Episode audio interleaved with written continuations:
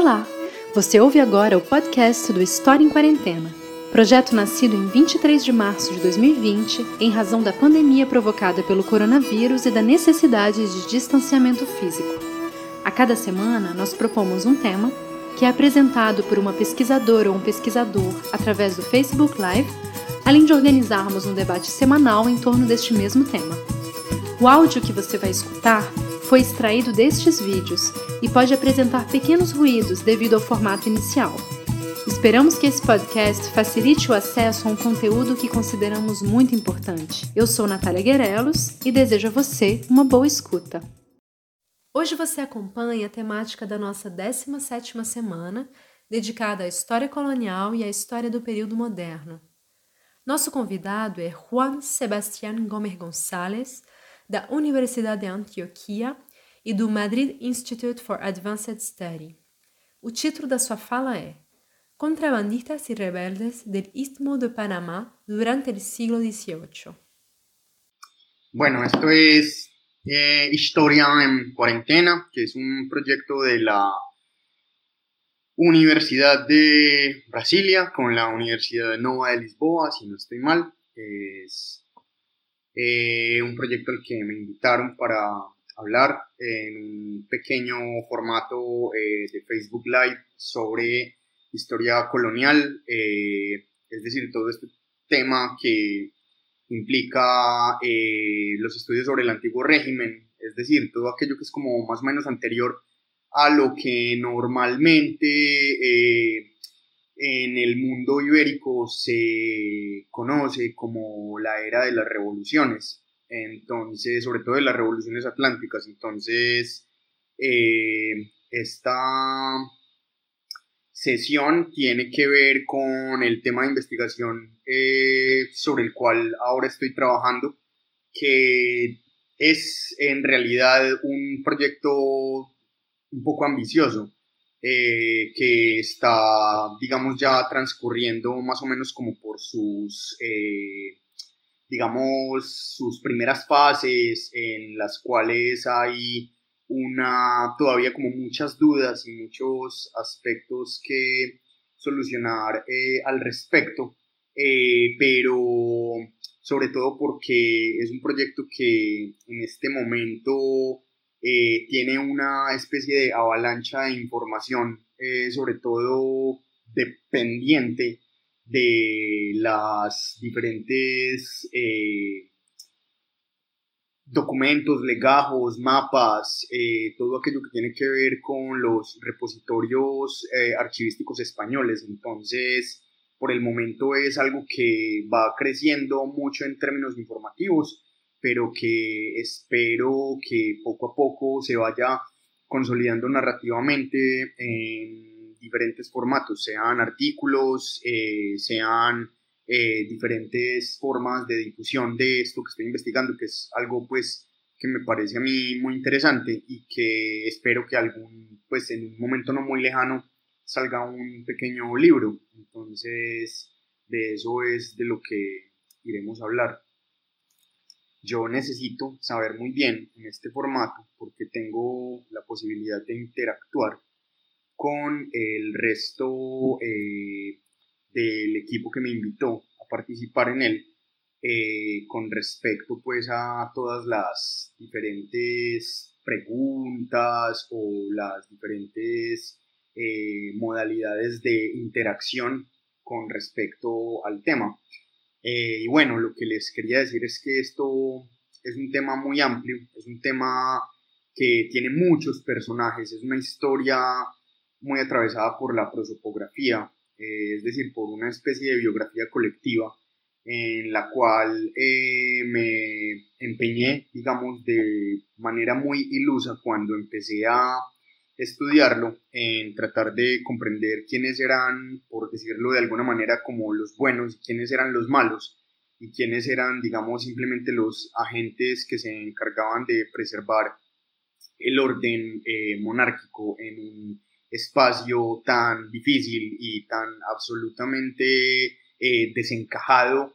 de todo lo que tiene que ver con las políticas del orden, la obediencia y todo aquello que a nosotros normalmente nos muestran sobre el periodo colonial como ese mundo de la quietud, como es el istmo de Panamá. Entonces, en ese sentido, eh, creo que eh, lo que estoy investigando ofrece muchos retos porque es una historia en la que, insisto, pues es muy difícil, digamos, encasillarla con personajes buenos y malos porque en el fondo toda esta gente sobre la que yo estoy hablando, que muchos de ellos son contrabandistas, eh, muchos de ellos son en realidad delincuentes y los otros son básicamente gente que apoya esa delincuencia desde puntos de vista y desde puntos de acción no necesariamente criminales, o sea, delitos y crímenes tienen un matiz muy interesante en el antiguo régimen como para entender esas formas eh, de denominación legal y jurídica con respecto a las actuaciones que se llevan a cabo en diferentes procesos, en este caso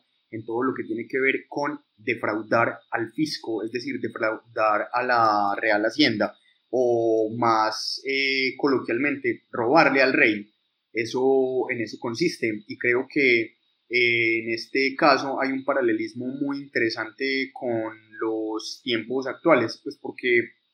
eh, cuando pensamos nosotros, por ejemplo, en los grandes fraudes fiscales, en la evasión de impuestos, en el contrabando, en todo lo que tiene que ver con el comercio ilegal, el comercio ilícito, eh, la elusión fiscal, eh, todo lo que tiene que, todo lo que implica, digamos, como, como robos al erario público, en el contexto del antiguo régimen eso no existe porque el erario no es público, o sea, el erario tiene un dueño y es el rey, y robarle al rey eh, pues es un acto de lesa majestad y es un acto de, lesa majestad que además tiene unas implicaciones legales y canónicas porque robarle a una majestad católica es también digamos como atentar contra eh, los derechos eh, no solamente monárquicos sino también los derechos que esta majestad católica tiene en reserva con respecto a su relación con el papado. Entonces si uno se roba eh, un peso de oro o un peso de plata en el imperio español,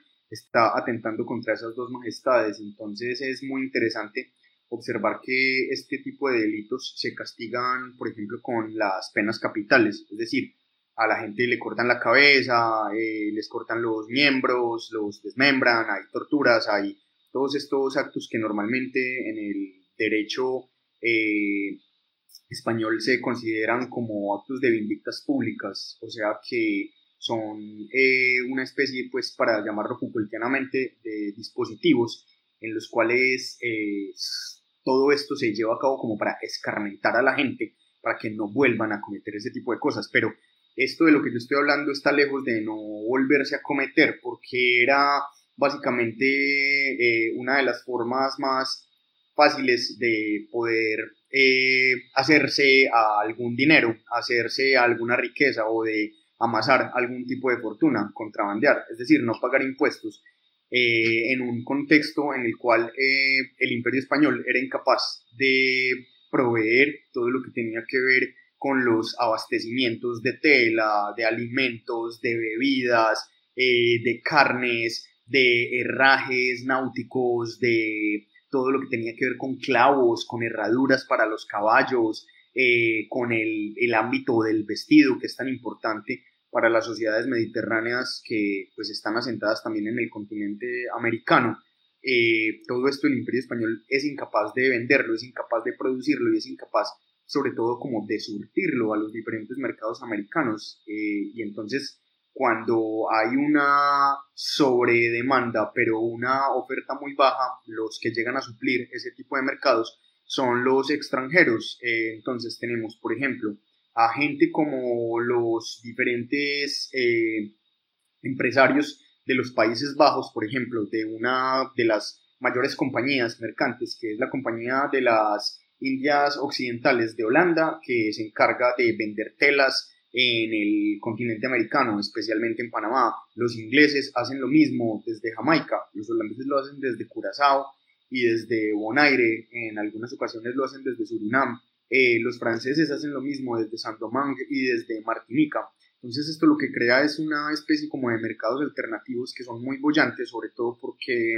los mercados en el istmo de Panamá tienen una, una particularidad y es que cuando hablamos del el mundo del comercio ilícito, esto tiene unas, eh, unos detalles muy interesantes y es que es un comercio que funciona muy ágilmente, muy inmediatamente porque no utiliza el crédito. Todo esto se paga, como diríamos ahora, al contado y se paga al contado en plata o se paga en oro, lo que hace pues las transacciones muchísimo más interesantes para cualquier persona interesada en introducir telas, en vender herraduras, en vender eh, cables, en vender eh, botones, en diferentes artículos de la cotidianidad material para todos estos diferentes pueblos y para todas estas sociedades que habitan este tipo de regiones. Entonces, digamos que con ese panorama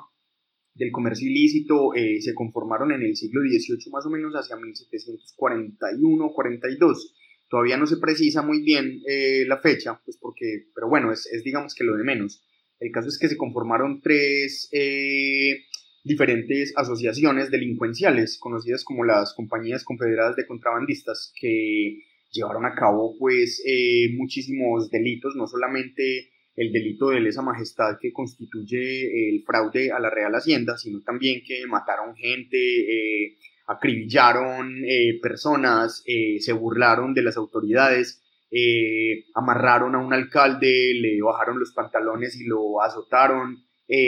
tuvieron pues digamos como la osadía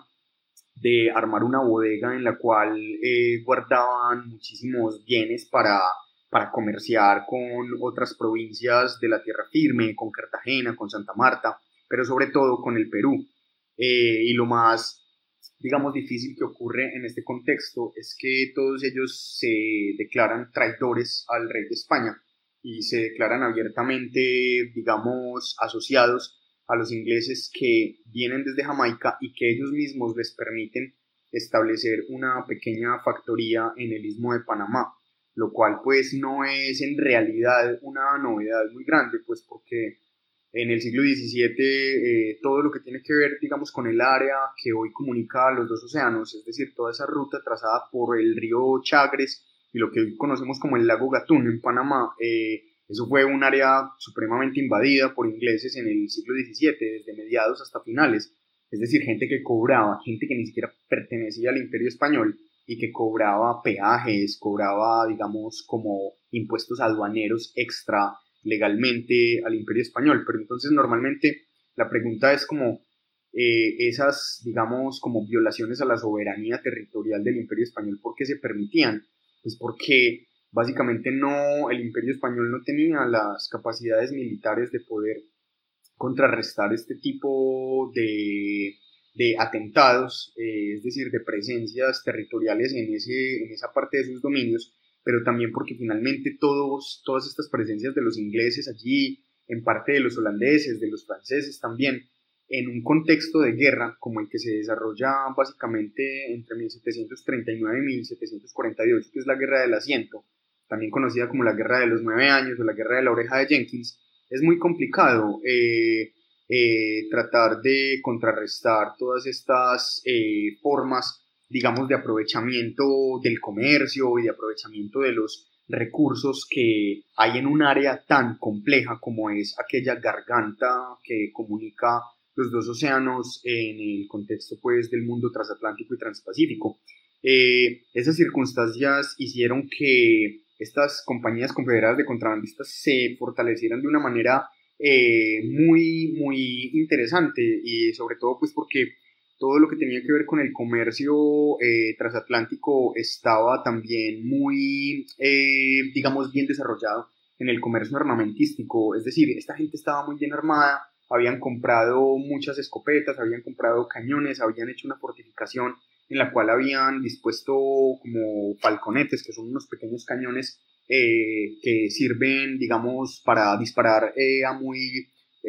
lejanas distancias. Es decir, son cañones con los cuales uno puede eh, atentar contra embarcaciones y por ahí derecho contra tripulaciones, eh, son, digamos, como, eh, hacen, tienen una cultura material bélica muy, muy amplia, que si uno la compara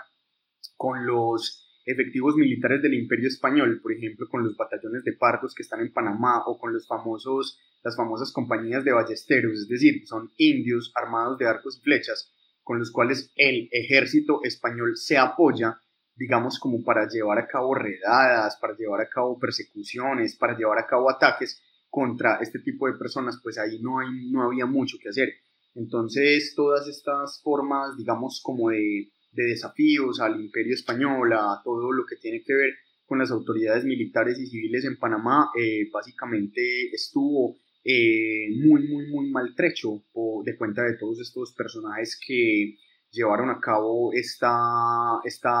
digamos, como esta especie de movimiento en el cual se declararon desobedientes a la majestad eh, del rey español. Esto pues es muy interesante porque estamos hablando de más de 250 personas que no son curiosamente pues exclusivamente eh, conformados por hombres, también hay mujeres allí, en,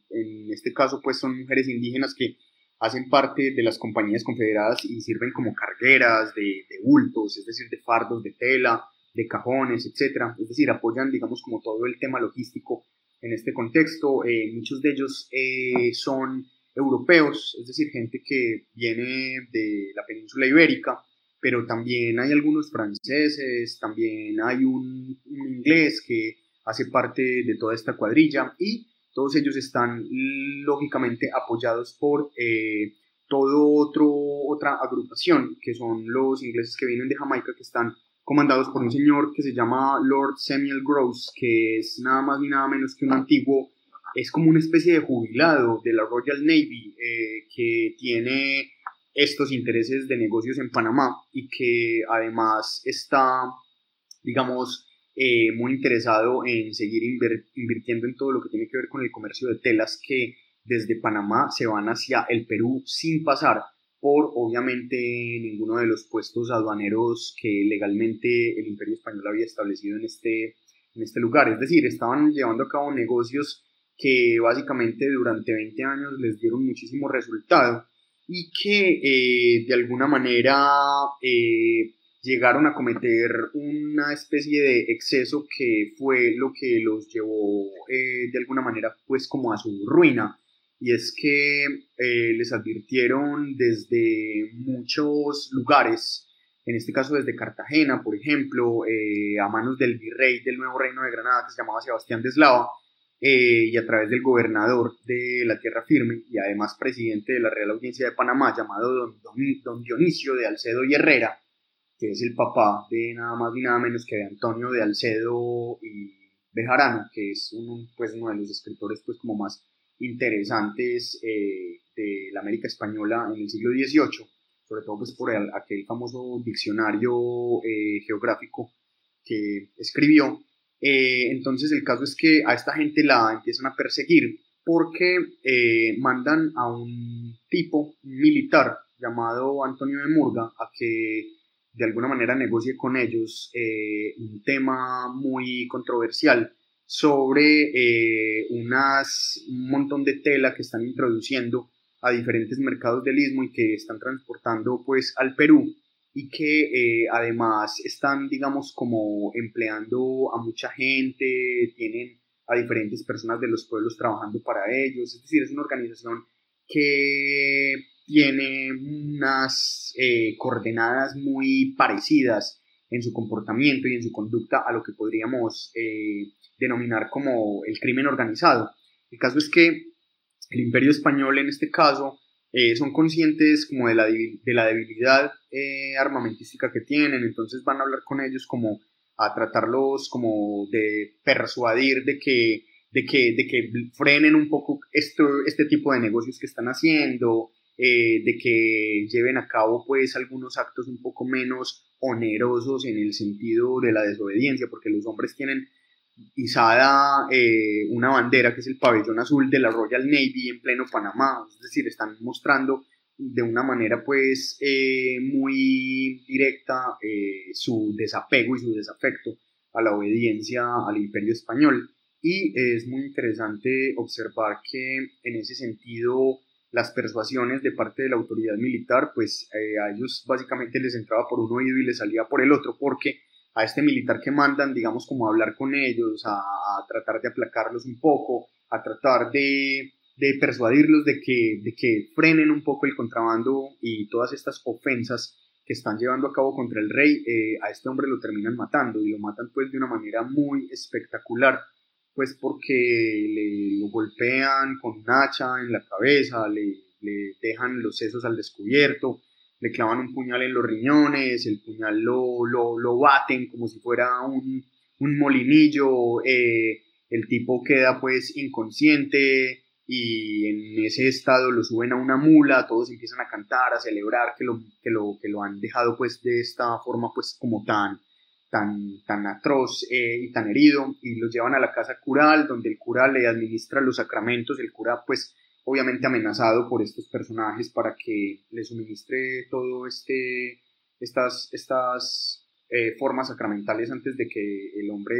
fallezca. Y eh, hacen una cosa muy interesante y es que cuando el, la persona todavía no ha muerto y está inconsciente, le agarran una mano y en la mano le hacen apretar una, una pluma y en la pluma le hacen firmar un documento supuestamente con el cual autorizan que el comercio clandestino que ellos están llevando a cabo en toda la costa del Caribe panameño eh, tiene el beneplácito de las autoridades. Es decir, como si una autoridad militar del Istmo de Panamá estuviera autorizando expresamente que todos estos hechos de contrabando eh, tuvieran lugar y que fueran legítimos, sobre todo pues en la relación con los ingleses. La muerte de este personaje desata de alguna manera pues como las alarmas eh, y la furia de este presidente de la Real Audiencia de Panamá,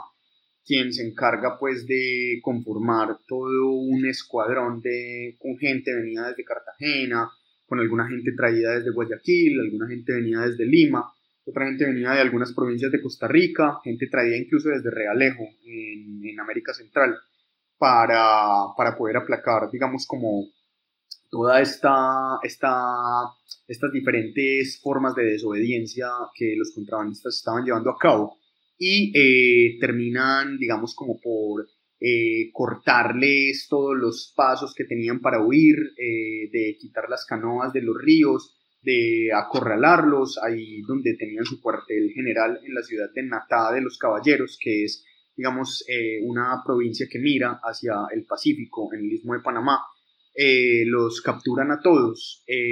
a muchos de ellos los ejecutan, otros mueren, digamos, intentando escapar. Hay algunos que logran escaparse, y que nunca más se vuelve a saber de ellos. Pero lo interesante es que los que terminan capturados eh, es gente que recibe todo un proceso legal en el cual es muy importante eh, varias indagatorias que empiezan como a ofrecer dentro de los testimonios que se llevan a cabo para lo que podríamos llamar el, el debido proceso sobre, sobre sus diferentes eh, afrentas y desafíos a las autoridades monárquicas. Y el caso es que muchos de ellos empiezan a, a plantear que finalmente todo el negocio que tenían eh, estaba muy bien sustentado con las asociaciones que habían hecho con los ingleses, pero sobre todo con todos los ministros de la Real Audiencia de Panamá. Es decir, por eso esto fue una cosa tan escandalosa y fue tan difícil y tuvo tantos ecos eh, aquí en la Corte de Madrid, en el Real Consejo de Indias, por eso se extinguió la Real Audiencia de Panamá, porque se dieron cuenta que todos los abogados, todos los oidores de la Real Audiencia estaban asociados con estos personajes y estaban asociados es porque finalmente todos estos burócratas también tenían negocios de contrabando, también invertían en este tipo de negocios, también eh, apadrinaban gente, también tenían diferentes tratos con los ingleses, eh, muchos de ellos eran ahijados entre sí, se dieron cuenta de que en la Real Audiencia de Panamá los casos incluso de simonía y de todo lo que tiene que ver con nepotismo eran crecidísimos y todo esto de cuenta de esas delaciones. El caso es que esto implicó no solamente el desmantelamiento de la Real Audiencia de Panamá, sino también el hecho muy crucial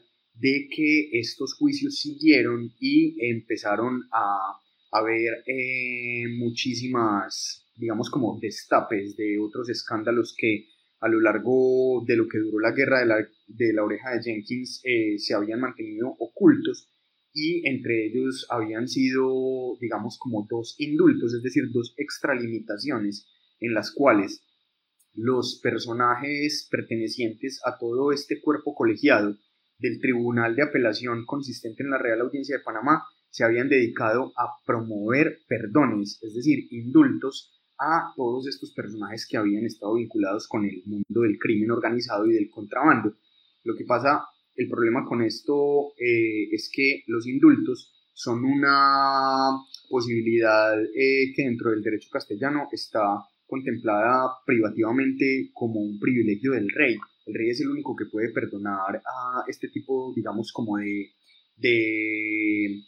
de, cuestiones que tienen implicaciones eh, legales. Eso no lo pueden hacer los ministros y no lo pueden hacer ni los virreyes, ni lo pueden hacer los presidentes de las reales audiencias. El caso es que esta gente, que es una cosa que estoy investigando y estoy tratando de entender ahora por qué tuvieron como la osadía de promulgar esos indultos, es de perdonar a estos, a estos personajes. Eso, eso no, no, no, no se podía hacer. Y sin embargo ellos lo llevaron a cabo en dos oportunidades. Y esto es, digamos, una extralimitación que en sí misma también corresponde a un acto de una muy profunda traición a los intereses del monarca en sus propios dominios. Recordemos que estamos hablando pues del antiguo régimen donde eh, hay unas prerrogativas muy diferentes con respecto a la forma en que los vasallos eh, ejercen, digamos, como su obediencia hacia un monarca que a la vez es como una especie de paterfamilias de todo el reino. Es decir, no estamos hablando de ciudadanos, no estamos hablando de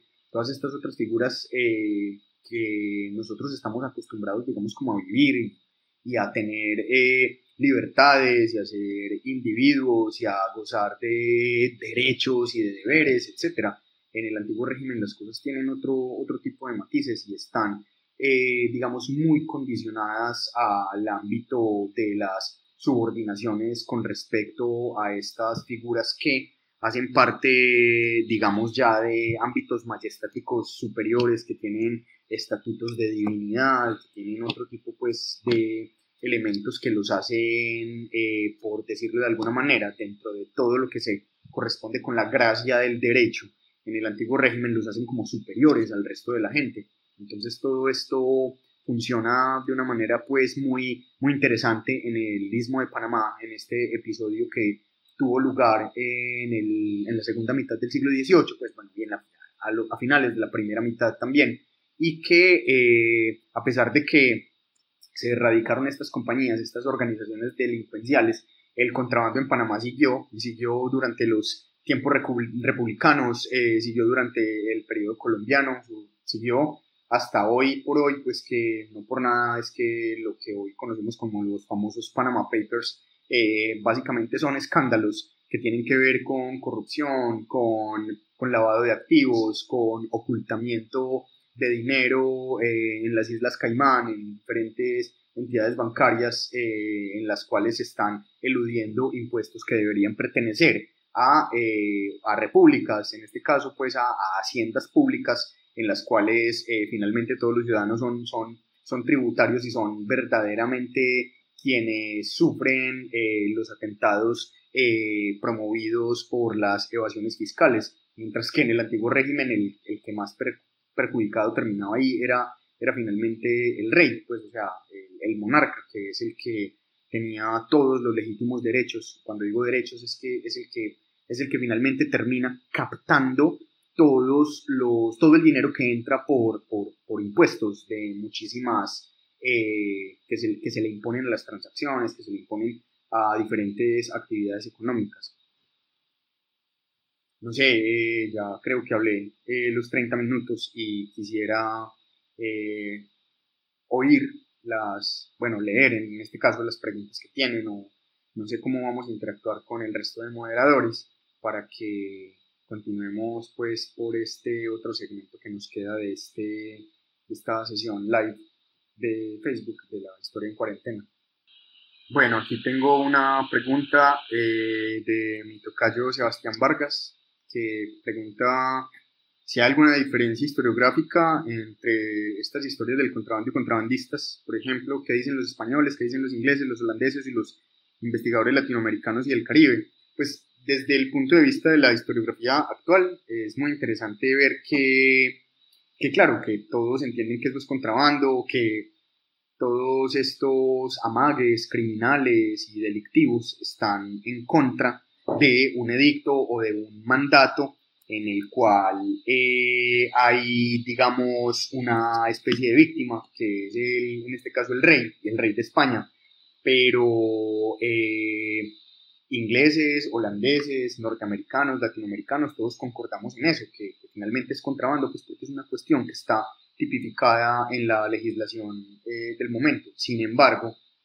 lo interesante es como ver qué piensan ellos en el siglo XVIII sobre lo que están haciendo. Y básicamente un inglés que viene desde Kingston o viene desde Spanish Town o un holandés que viene desde La Haya, desde Rotterdam o desde Curazao, eh, eh, tiene, digamos, la idea de que simplemente está llevando a cabo el comercio, o sea, que está, está comerciando, está trayendo cosas que vende en Panamá y que en Panamá básicamente se las pagan con plata o con oro, o sea, está llevando a cabo una transacción de compra y venta normal.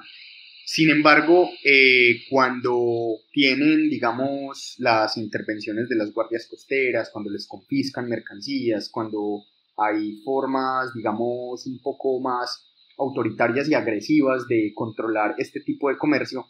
ellos eh, reconocen que están invadiendo eh,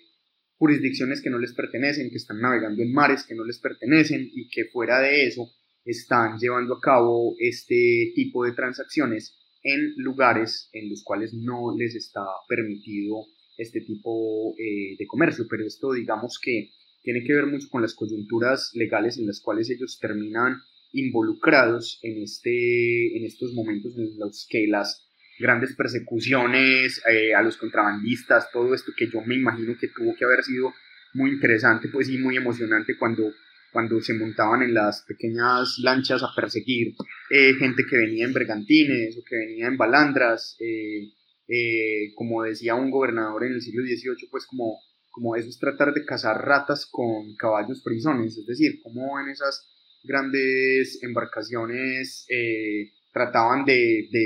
agarrar gente que navegaba en embarcaciones de mayor velocidad, de mayores tecnologías, de mayores, eh, digamos, como formas de desplazamiento y mucho más eh, bien equipadas con respecto pues a, al anquilosamiento de las pequeñas flotas con las que disponía el imperio español en esta parte del continente. Eh, bueno, tengo otras tres preguntas. Eh, una por parte, ah no, son cinco preguntas en realidad. Una me hace Celia Tavares, profesora de la Universidad Estadual de Río de Janeiro. Me dice que la pregunta sobre los indultos eh, es una forma de desobediencia en relación a los monarcas. Si tiene alguna relación con el proceso de debilitamiento de la monarquía española en la segunda mitad del siglo XVIII yo creo, yo creo que, que sí, eso debe, eso debe tener al menos una redundancia sobre ese debilitamiento político y, esa, y sobre todo como la extralimitación, muy asociado, digamos, como a ese mundo de criollos que estuvieron eh, ocupando los cargos públicos desde básicamente principios del siglo XVIII. Es que esto es un tema que daría pues como para muchos otros lives, como entender que un imperio que se está empobreciendo como el imperio español recurrió a vender cargos públicos para lograr, digamos, como cubrir eh, muchas necesidades económicas que, por las que estaba atravesando en ese momento. Eso pues por decirlo y caricaturizarlo de alguna manera. Pero el hecho de que toda esta gente llevara a cabo estas extralimitaciones muestra efectivamente que se trata como de grandes desconocimientos de, las de la autoridad monárquica. O sea, gente que está llevando a cabo eh, que está poniendo a funcionar la justicia de manera eh, básicamente independiente, desconociendo las, digamos, como los estatutos y las jerarquías que el monarca tiene sobre todos aquellos que le son eh, subsidiarios, es decir, sobre todos los ministros y sobre todos los tribunales que dependen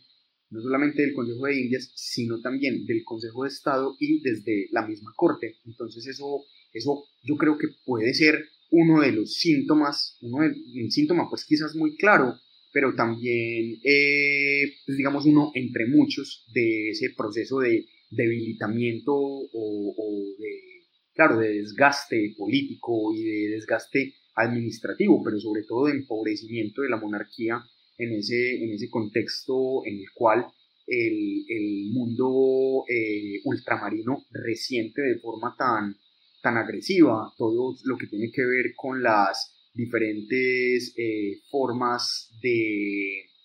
digamos, de debilitamiento eh, de su aspecto político y económico. Aquí hay otra pregunta de Gonzalo Zapata, que dice que se puede decir entonces que la corrupción para beneficio propio y cercanos en los, en, los entes de control. Ha existido casi siempre a través de la historia, pues yo creo, yo creo que sí, pero hay una cosa muy interesante y es que corrupción eh, como nosotros la utilizamos, la palabra, es es no es un neologismo, desde pues Aristóteles la utiliza, incluso en, en, en varios de sus, de sus obras, pues, y recordemos que esto es antigüedad clásica, eh, pero corrupción se entiende que algo que está corrupto es algo que está podrido, y nosotros lo utilizamos como para hablar de esa forma de desvío de los dineros públicos, por ejemplo, pero en este contexto utilizan, por ejemplo, otras palabras muy interesantes para referirse a la corrupción. Utilizan, por ejemplo, baratería, venalidad, que quiere decir soborno. Eh, hablan, por ejemplo, de, también como de simonía, que es, digamos, todo lo que tiene que ver con la aceptación de sobornos y, de designación de cargos públicos, perdón, de cargos eclesiásticos en el contexto eh, de la iglesia hablan también, digamos, de unas formas muy coloquiales como por ejemplo el comer y dejar comer, o sea, como que déjenme hacer mis negocios y yo a ustedes no los, no los molesto. Y eso, finalmente, si lo vemos desde el punto de vista actual, claro, estamos hablando de corrupción, pero lo interesante es que ellos no utilizan esa palabra, o si la utilizan, no la utilizan para referirse al hecho de que eh, hay desviación de ese tipo de recursos que pertenecen al rey para ser utilizados por manos, eh, eh, digamos, políticamente individuales o independientes, o que esos recursos se fuguen o se pierdan en manos ya de otro tipo de personas, como en este caso lo eran los ingleses o los holandeses, que son los enemigos, digamos, como más dilectos del imperio español en esa segunda mitad del siglo XVIII. Y otra pregunta de Natalia Tavares, que dice eh, que quiere saber si este fenómeno que encontré en Panamá puede presentarse en esa magnitud en otros territorios o si Panamá fue especialmente estratégico para el contrabando. Sí, sí lo fue. Eh, yo creo que eh, sobre estas compañías confederadas, yo no, yo no lo sé muy bien, habría que investigar si hay, si hay otro tipo de fenómeno más o menos análogo eh, que ocurría en otras partes del imperio español o en este caso del imperio portugués o del imperio francés. Es decir, que haya gente que se haya organizado para declararse desobediente al monarca es una cosa muy interesante y es lo, que me tiene pensando durante tanto tiempo y me tiene pues como muy despierta la curiosidad, pero al mismo tiempo me hace dar cuenta como de lo muy poco eh, estudiado que está el tema, bueno, también de lo muy de lo muy bruto que es uno pues al tratar de analizar este tipo de fenómenos, porque lo que uno siempre tiende, digamos, a pensar es como a la coquetería con, con las insurrecciones eh, políticas, es decir, como tratar de entender este tipo de movimientos como movimientos eh, muy propios de todo este, este gran espectro de las, de las eh, representaciones políticas contra el mundo fiscal que la dinastía de los Borbones endureció eh, básicamente a partir de la década de 1750, los, los, años 60 del siglo XVIII, sobre todo a lo largo del reinado de Carlos III. Eh, y bueno, y ahí pues claro, entra todo lo que tiene que ver con las insurrecciones en el Paraguay, con el ámbito pues de, de Girón, del Socorro, de San Gil, con el ámbito del macizo colombiano, con con el mundo de Guanajuato, con algunas pequeñas rebeliones que ocurrieron, por ejemplo, en el área de Minas Gerais, en el, ámbito, pues, eh, luso brasilero, de lo que ocurre, pues, en, el mundo antillano también, las rebeliones andinas antifiscales, no por nada pues también tenemos el, el caso pues de, de Tupac Katari, de Juan Santos Atahualpa, de, del mismo Tupac Amaru, etcétera, pero yo creo que esta gente hay que analizarla con otro tipo de, de raseros, pues con otro tipo de medidas, porque yo siento que esta rebelión tuvo, digamos, un matiz primero que todo como mucho más corto en el sentido cronológico, o sea, porque ellos están, ellos cuando se declaran rebeldes, cuando se declaran levantados, esto ocurre en 1743, eh, y digamos que todo el proceso de exterminio termina eh, eh, concretándose más o menos hacia 1748, o sea, son como cinco años más o menos largos en los cuales ellos están, digamos, como rebeldes contra la corona. Y y es muy interesante porque los estatutos jurídicos que se encargan de denominar esta rebelión los consideran de una forma muy interesante que yo jamás había visto en el contexto pues del, del ámbito hispanoamericano. Y es como son rebeldes en formada república, es decir, es como ellos se conformaron como un organismo. Y por eso me también me parece como muy curioso, a veces pues como delicado y peligroso pensar que son como es como el crimen organizado en el antiguo régimen, pero no sé qué tan anacrónico pueda, pueda resultar pues este tipo de cosas, sobre todo porque es que estamos hablando de un contexto de guerra en el cual también se estrechan un poco todas las diferentes eh, posibilidades de analizar el derecho español en un momento en el cual la conmoción interior del reino es absolutamente evidente. Entonces, esto entendiéndolo de forma pues eh, bastante amplia, sobre todo por una cosa que ocurre, yo no, no mencioné acá porque esto daría también como para otros tres o cuatro likes, y es que cuando los ingleses invaden eh, Panamá, sobre todo pues el, el, primer ataque de Vernon a Panamá y a todas las fortificaciones de, de Portobelo, eh, en 1739, ellos bloquean económicamente todo el istmo, es decir, y lo bloquean no porque tengan las embarcaciones allí dispuestas, eh, evitando que entren otras embarcaciones españolas, pues las poquitas que entraban a surtir las ferias de Portobelo, pues que eran estos grandes mercados que tuvieron lugar en diferentes momentos del periodo colonial, sino que ellos ese bloqueo lo llevaron a cabo a través de unas capitulaciones. Es decir, ellos firmaron los ingleses hicieron que el gobernador de Portobelo firmara una especie de contrato con los ingleses, aceptando que eran los ingleses los que durante esa parte de la guerra se iban a dedicar a abastecer no solamente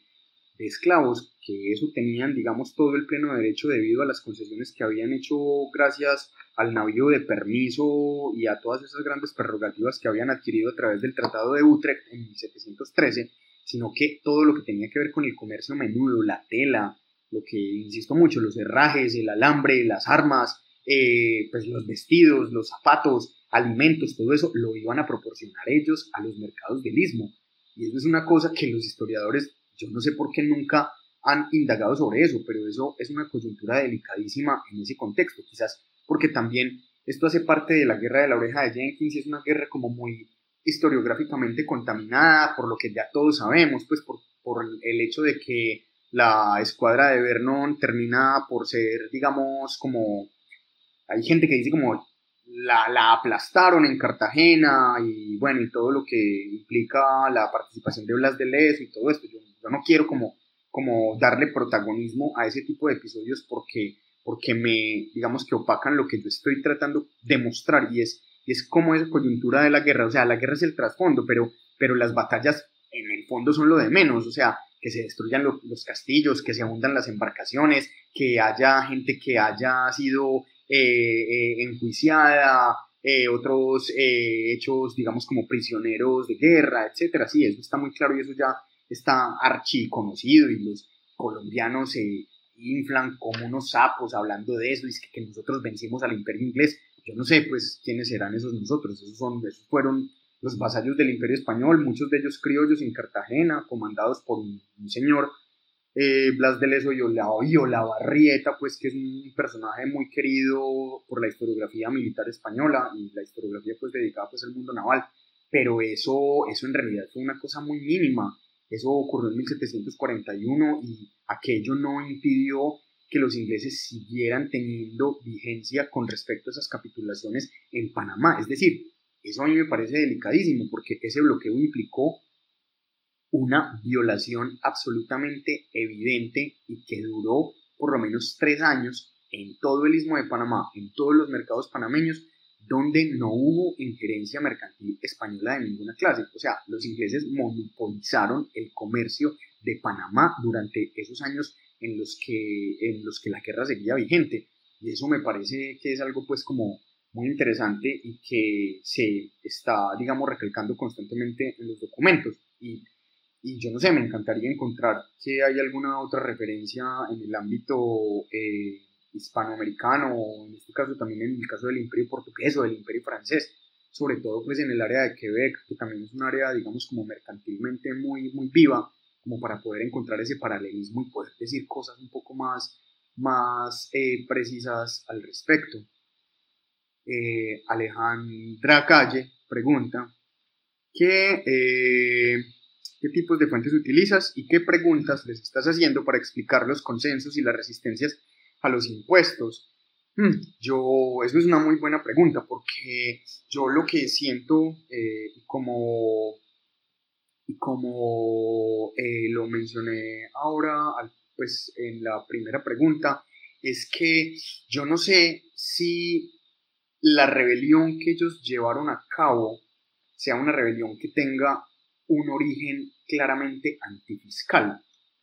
Claro, ellos están muy bravos porque los están, eh, pues porque les están impidiendo llevar a cabo los negocios a los que están de los, a los que estuvieron acostumbrados desde la década de 1720 y que si nos,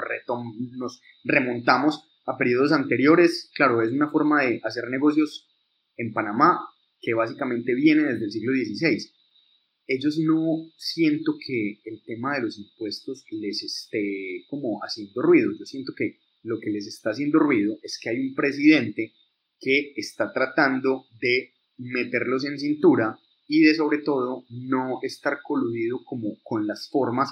de negocios que ellos están haciendo. Pero eso es tema, digamos, muchísimo más delicado porque lo que yo he podido ver en los documentos es que ese presidente tenía negocios además con uno de los oidores con quienes termina, digamos, eh, muy, en un conflicto pues muy, muy grande sobre todo por, por, el, por el no pago de, unas, de unos créditos que tenían entre sí de negocios personales y que aquello termina con un envenenamiento. Entonces, eso que yo estoy tratando de entender y que da pie a procesos larguísimos, estamos hablando de legajos de más de 1500 folios, es, es algo que me parece como muy sui generis y que hace parte de una especie de trasfondo sobre el cual se sostiene esta, historia. Entonces las preguntas que yo les estoy haciendo a las fuentes es sobre todo, más allá de cuáles hayan sido los motivos de la rebelión y si estos motivos tenían que ver como con el descontento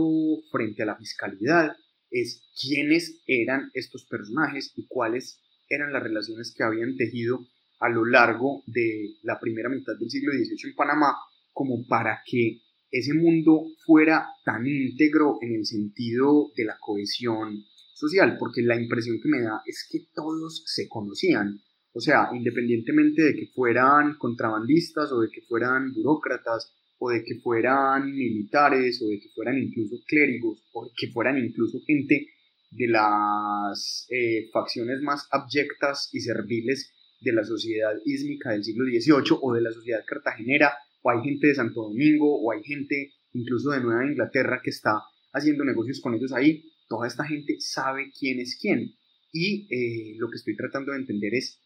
si en efecto funciona el hecho de preguntarse por un descontento fiscal en un contexto en el que básicamente todo el mundo sabe que la fiscalidad funciona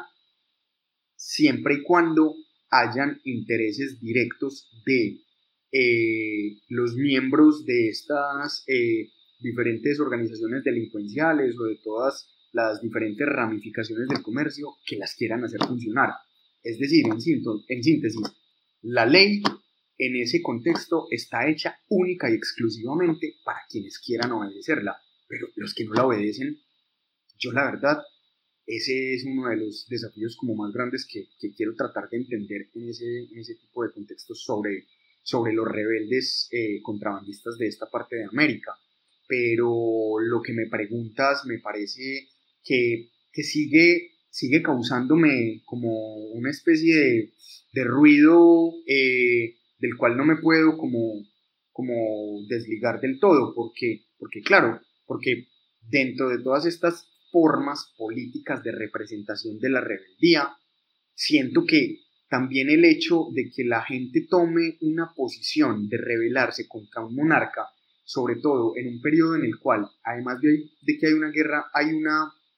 digamos, como hay un recrudecimiento de las políticas arancelarias, me parece que es muy sintomático, pues, o sea, esto tiene que ver con algo. Lo que pasa es que los documentos ocultan esas voces en las cuales ellos están, digamos, como estamos cansados, eh, donde puedan decir explícitamente que están, digamos, como llevando a cabo una especie de representación contra las políticas fiscales que, que se desarrollan en ese, en ese mismo ámbito. Entonces, entonces yo, yo por el momento no me atrevería como, como a, a pensar en que la rebelión antifiscal es una opción y si lo llegara a encontrar o si lo llegara a interpretar y la interpretación me diera el resultado, pues yo creo que esta investigación lo que mostraría es que el mundo de las rebeliones antifiscales en las Américas no es un mundo exclusivo del reinado de Carlos III, sino que básicamente desde tiempos de Felipe V ya había unos amagues y sobre todo agresivísimos y con todas unas manifestaciones súper iconoclastas con respecto a la obediencia que se le debe al monarca y a los reales derechos que se deben respetar de ese mismo monarca. Pero, pero bueno, no sé, ahí está el reto y ahí está, digamos, como la, la forma en la cual uno puede llevar a cabo esa interpretación. Pero, pero yo, bueno, creo que tengo que seguir trabajando a ver si llego como a una conclusión más o menos eh, semejante. Hay otra pregunta bueno, Ángela Martínez, que es una prima muy querida que tengo en California, me manda un saludo y un abrazo, muchas gracias. Eh, Javier Andrés Arango también me manda saludos muy especiales. Y Natalia Tavares, bueno, ya, eh, bueno, creo que ya respondí todas estas preguntas, no sé, quedó en manos de los organizadores para que me comenten cuál es el procedimiento que debo seguir. Voy a fijarme aquí en el, digamos en el behind the scenes que me dicen, no me dicen nada. Bueno, no sé si hay otra pregunta hasta el momento.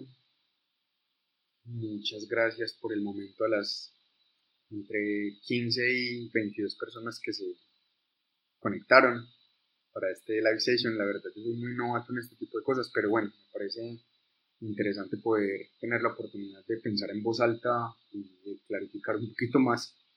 como las ideas de estas cosas que tengo. Les adelanto que, bueno, estoy terminando como un artículo que quiero presentar como alguna revista interesante, eh, y bueno, y que generalmente me quedan más dudas que certezas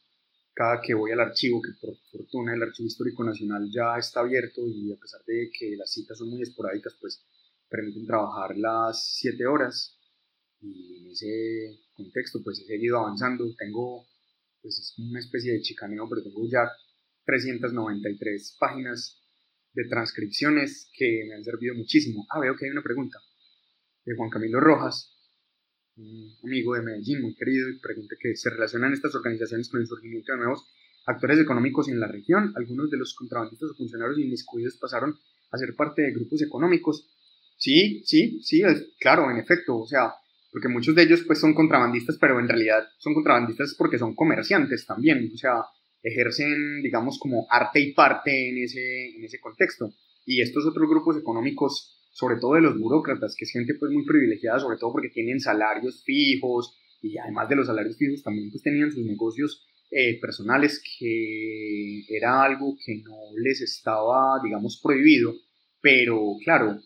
el negocio del comercio ilícito, pues ya lo ha dicho un investigador, eso no lo, no lo, no lo dije yo, es después de la prostitución, el oficio más viejo del mundo, pues es una, es una, es una forma, la, evasión fiscal es, es, en sí misma un negocio, o sea, no, no, no, reconocer los derechos fiscales y económicos que se le deben a un monarca, eso, eso en sí mismo reporta una, una ganancia, no pagar impuestos es un, es un, negocio y ellos lo tenían súper claro. En ese sentido, eh, los grupos económicos que operan en Panamá en ese contexto, sobre todo los comerciantes y sobre todo los comerciantes de esclavos, que además que detrás del comercio esclavista hay un comercio importantísimo, no solamente de esclavos que vienen de contrabando, sino también de tela, que eso a nosotros nos cuesta mucho entenderlo, pero el vestido es un rubro importantísimo en el antiguo régimen, un rubro económico, y la tela, o sea, las angaripolas, las bayetas, las coletas, el ruán, eh, las sedas, que son además carísimas, y todo aquello que procede de los muy promiscuos procesos de revolución industrial que se llevan a cabo, por ejemplo en Inglaterra o en los Países Bajos, eso inunda los mercados hispanoamericanos de una forma abismal. Bueno, me imagino, tengo pues alguna idea más o menos certera de que esto también ocurre en el mundo lusófono y que tiene pues repercusiones más o menos similares con respecto a todo lo que se a todo lo que se persigue y sobre todo como a la elaboración de las políticas fiscales que buscan controlar eh, estas tan agresivas fiscales que el monarca establece para sus dominios en ultramar. Eh, bueno,